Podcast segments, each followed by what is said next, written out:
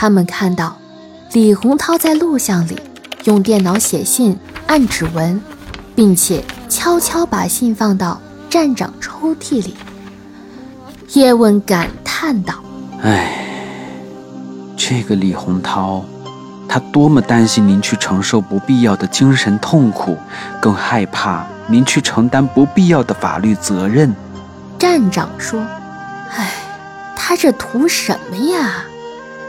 叶问说：“他害怕您觉得盲人就是一个不可靠的群体，他还希望您能继续接纳盲人来您这工作。”站长说：“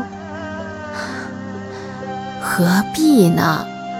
本来就没打算让他在这工作，只是我堂弟的要求，加上他的好文章和诚恳的说辞，他这样做。”没用的，他没自杀，我本身也不会接受盲人来我这工作的，何况发生了这种事儿啊！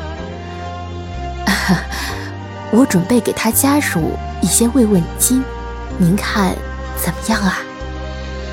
叶问想了想说：“我认为李洪涛肯定不希望您这样做的，您这样做。”他的部分家属会非常开心的。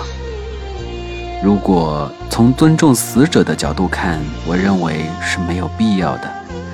不过这只是我的理解，仅供您参考。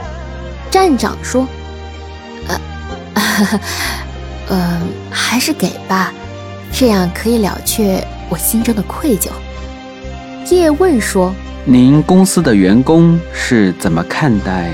李洪涛来您这工作的呢？站长说：“那肯定是在背后说坏话的呀。